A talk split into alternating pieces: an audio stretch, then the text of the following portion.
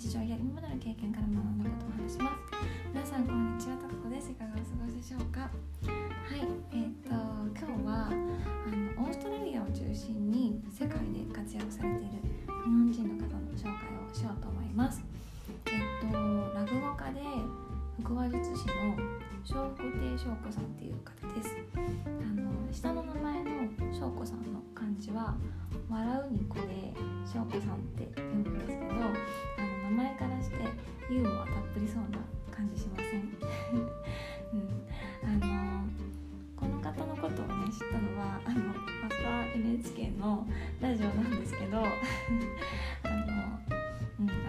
NHK ラジオからすごいね歌を引っ張りすぎてきて恥ずかしいんですけど。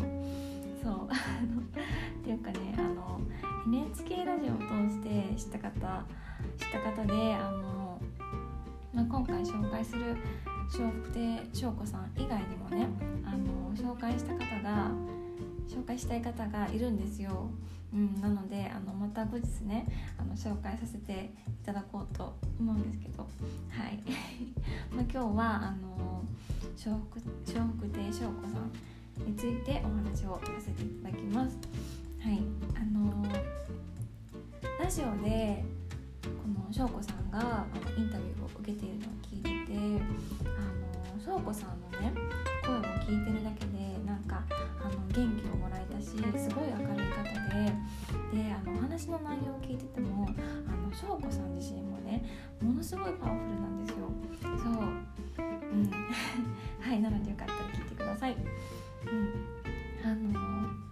そう翔子さんはえっと短大卒業後あの兵庫県の警察官としてあの交通安全の指導を指導のあの講師としてあのいろんなところ回ってたんです。ってであのその講義の際にねあのお人形さんを使いながらその交通安全の説明をされてたんです。ってであの翔子さんはあの子供の頃からあのお人形さんが大好きでであの自分でお人形を作ってたりしてたんですって、うん、であのその警察官をされてた頃あのテレビであのある国の方が「はい」を意味するのにあの首を横に振ってで「いいえ」をあの示す時に首を縦に振ってるのを見たんですって。撃的だったみたいであの自分の世界自分の知らない世界があるんだって思ってうんであのそのもっといろんな世界を知りたいっていう思いがきっかけでそれならまずは英語を学ぼうって思っ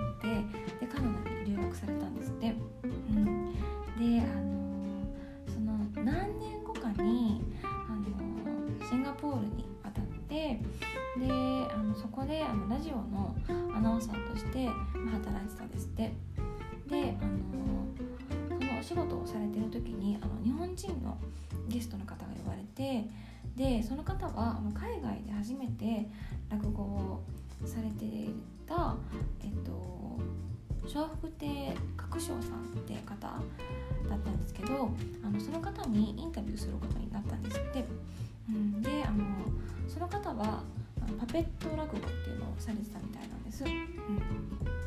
そう。それでねあのそれを見た翔子さんは自分のやりたいことはこれだってなったんですって。そうあのお人形さんを使ってあの世界の人を笑わせたいって思ったんです。思ったんですって、うん、でねあのそっからまたね翔子さんすごいんですよ。あのその笑福亭角章さん翔子さんはお仕事を辞めてで当時付き合ってた彼とも別れてあの借りてたアパートも解約してで弟子入りさせてくださいってお願いしに行ったんですって、うん、でもその師匠さんに師匠さんにあかんって言われてしまったんですって、うん、であのその角章さんって方はあのイギリスに移住することになったんです、だから翔子さんはそのあのやる気を見せるためにロンドンのヒースロー空港まで先回りして行ってでもう一回その角章さんに弟子入りさせてくださいってお願いをしてそれであの弟子入りさせてもらえたんですって。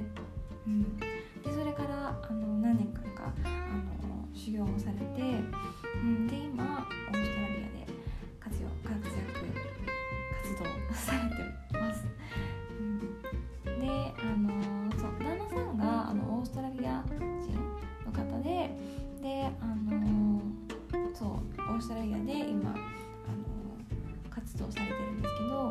最初はあのオーストラリアに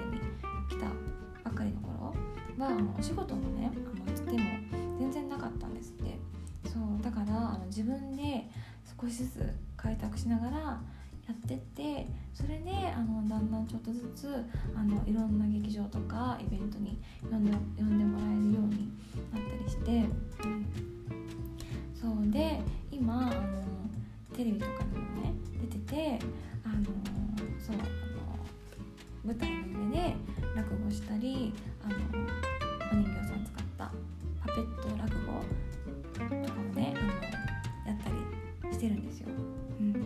そうであのオーストラリアのテレビ番組の2016年の「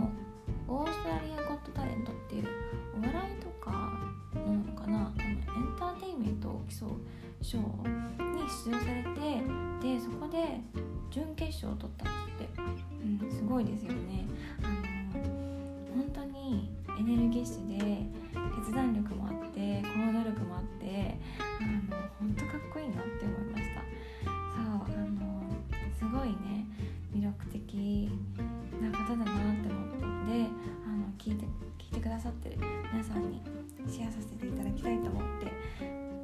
笑福亭翔子さんの紹介をさせていただきました。うんあのこの翔子さんのねプロフィールとあと舞台での動画とか載ってるホームページ